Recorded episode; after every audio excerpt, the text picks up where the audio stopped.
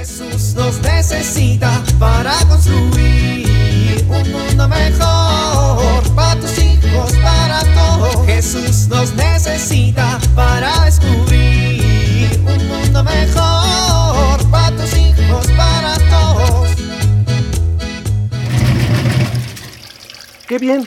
Ya salió la ropa de la lavadora. Voy a tenderla en este hermoso día soleado.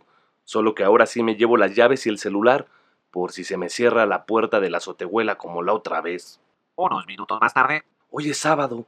Voy a comprar de una vez las tortillas para que no se burlen de mí como el otro día. Unos minutos después. Gracias, don Chepe. Tortillas listas. Ropa lista. Solo recojo a la familia que está en la casa de la suegra y vámonos con los primos. ¿Y el sol?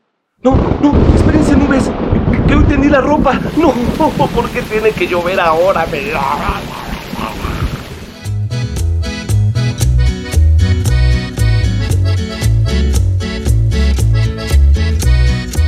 Criatura de Dios, ¿qué estás haciendo? Abuelita, ¿qué pasó? No me cambies la conversación, niñita. Juanita. ¿Cuál Juanita? Soy tu abuelita. es que hablas igualito a ella. Pues porque soy tu abuelita, niñito. No te pongas necio, que Diosito te está viendo. sí, así dice. Gracias a Dios que estamos todos bien y tenemos salud. no, ya, para, para, para, para, que, que, me muero de risa. Que Diosito me ampare y nos proteja.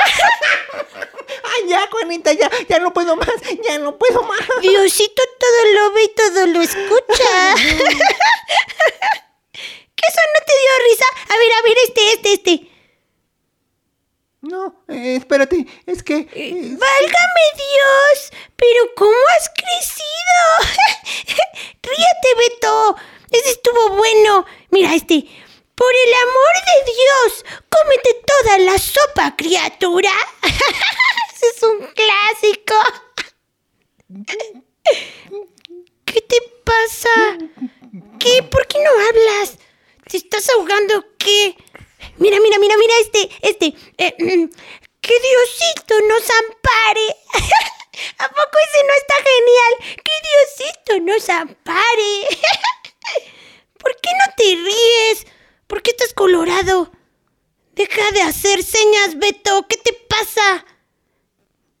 Ay, que atrás de mí está mi abuelita. ¿Sí? Sí. Y escuchó todo lo que dije, ¿verdad? Pues sí, hasta se rió como un señor gordito. ¿Todo todititito? A ver, fíjate bien si trae puesto el aparato de la sordera, porque si no lo trae ya me salvé. Sí, Juanita, sí traigo mi aparato de la sordera, mija. Ay, abuelita, qué milagro, ¿qué andas haciendo por aquí? Ay, criatura de Dios, pues aquí nada más escuchando cómo me imitas. Ay, ay, ay, ay, yo, no, hombre, nomás estaba, estaba, me habla mi mamá, ahorita vengo. ¿A dónde vas, niña? Quédate ahí. Ay, abuela, ¿me vas a regañar? Claro que no. Me estaba divirtiendo mucho de ver cómo me imitabas. Soy tu abuela, no tu mamá. Fiu, menos mal. Pero yo creo que no deberías usar el nombre de Dios en tus chistes, mijita. Ay, pero así hablas, abuela. Si no digo las cosas como dices, como las dices, ya no es gracioso. ¡Ay, Dios santo! ¿Y tú crees que por un chiste vale la pena usar el nombre de Dios? ¿Cómo? Mija, el nombre de Dios es santo y por lo tanto debemos honrarlo y respetarlo. Pero tú también... Yo lo uso porque es una manera de honrarlo y de darle valor a las personas.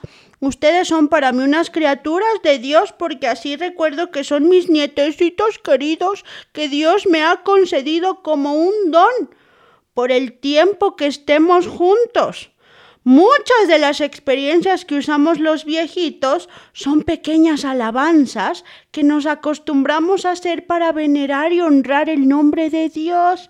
Desafortunadamente, eso se ha perdido. Pues sí.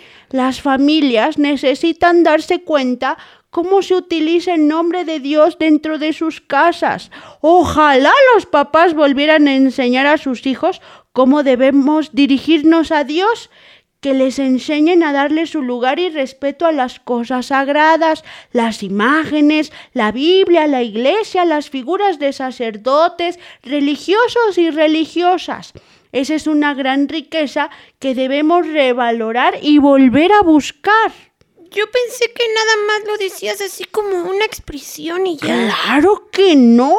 Imagínate el nombre de Dios convertido en una expresión. Ni lo quiera Dios. ¿Ves qué bonito es cuando entendemos lo que decimos?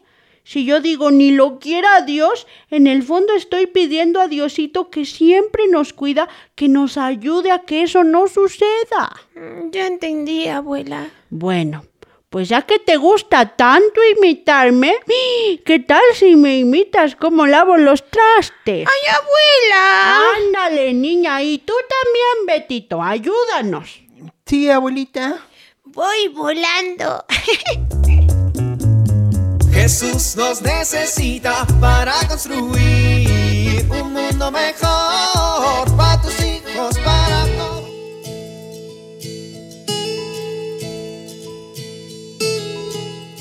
La situación actual que vivimos nos puede llevar a una tensión al intentar conciliar la vida profesional, los quehaceres de la casa y la vida familiar. Esta tensión puede afectar negativamente a nuestra familia. Debemos aprender a conciliar las distintas actividades de cada día. Para ello, conviene que nos preguntemos, ¿qué es lo más importante en mi vida? ¿Para qué trabajo? Para lograr un equilibrio entre el trabajo y la familia, se requiere planear nuestras actividades y concentrarnos en hacer lo que debemos. Evitar el uso exagerado del Internet y las redes sociales que resultan verdaderos ladrones del tiempo.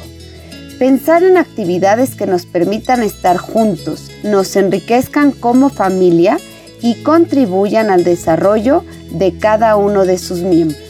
Soy Pilar Velasco.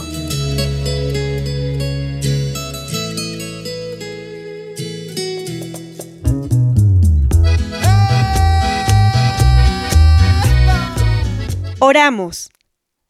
Bendito sea el nombre del Señor, que hizo el cielo y la tierra.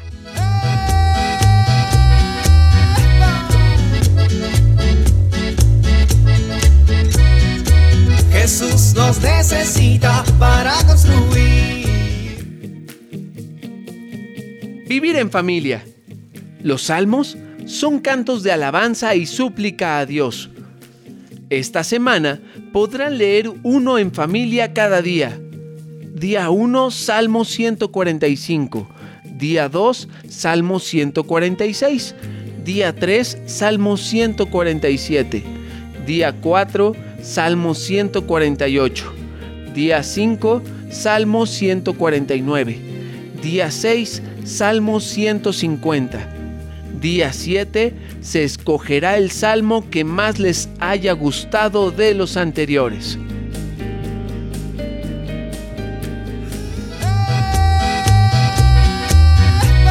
Invitamos a compartir y dialogar este encuentro de la serie Dios camina entre nosotros con tu familia. RCP es un programa de PPC México al servicio de las comunidades parroquiales. Hasta la próxima.